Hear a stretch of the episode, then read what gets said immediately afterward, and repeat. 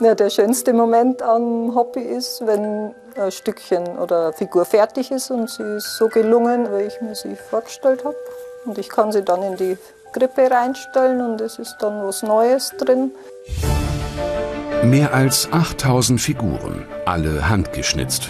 So viele wie in wahrscheinlich keiner anderen Weihnachtskrippe der Welt.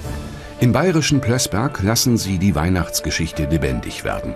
Familien aus dem ganzen Ort stellen dafür ihre Sammlungen zur Verfügung. Manche Teile wurden schon im 18. Jahrhundert geschnitzt.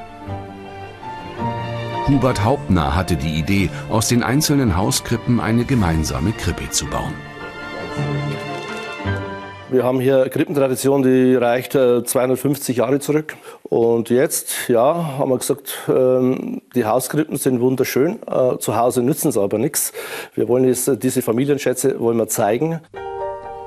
Plössberg in der Oberpfalz. Hier im Norden Bayerns, nahe der tschechischen Grenze, macht sich ein ganzer Ort an die Arbeit.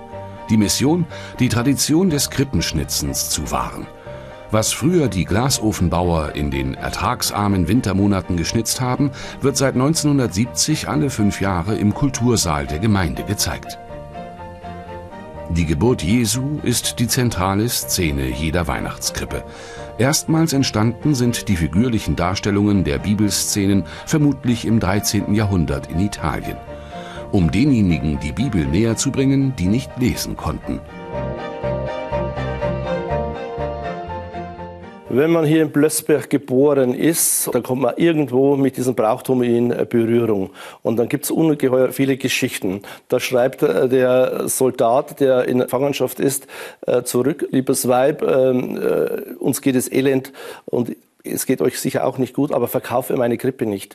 Und das zeigt eigentlich, wie die Region, wie die Menschen hier mit diesem Brauchtum und mit diesen Krippen verbunden sind. Geschnitzt wird auch heute noch in Plössberg. Ruth Gerl hat schon mehr als 500 Krippenfiguren gefertigt und immer wieder einen Holzblock in ein kleines Stück Weihnachtstradition verwandelt. Rund acht Stunden braucht sie für eine Figur.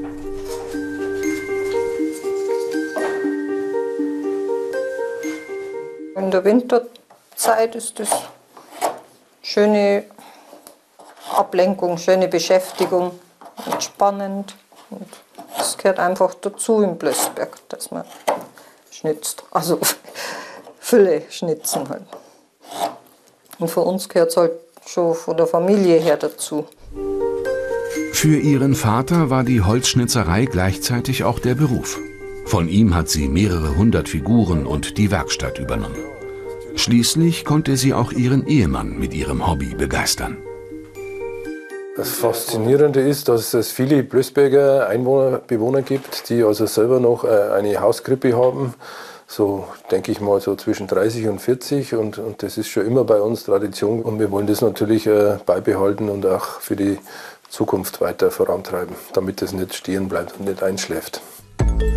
Die Plößberger Krippenschau spiegelt auch aktuelle Themen wider.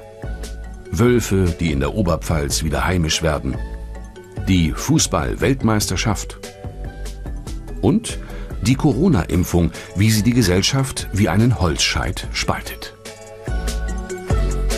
Das ist wie zehn Weihnachten auf einmal, äh, äh, wenn man das alles zusammengefügt sieht und äh, wie sich das harmoniert und ähm, äh, ja, die Leute ja begeistert sein, wenn es erst skeptisch waren, aber das ist eine Freude, man kann es man kann's mit Worten nicht beschreiben. Ja. Nach der Weihnachtszeit ist vor der Weihnachtszeit. Dann wandern die Krippenfiguren zurück in die Keller und auf die Dachböden der Plössberger Familien, um im nächsten Jahr die Weihnachtsgeschichte aufs Neue lebendig werden zu lassen.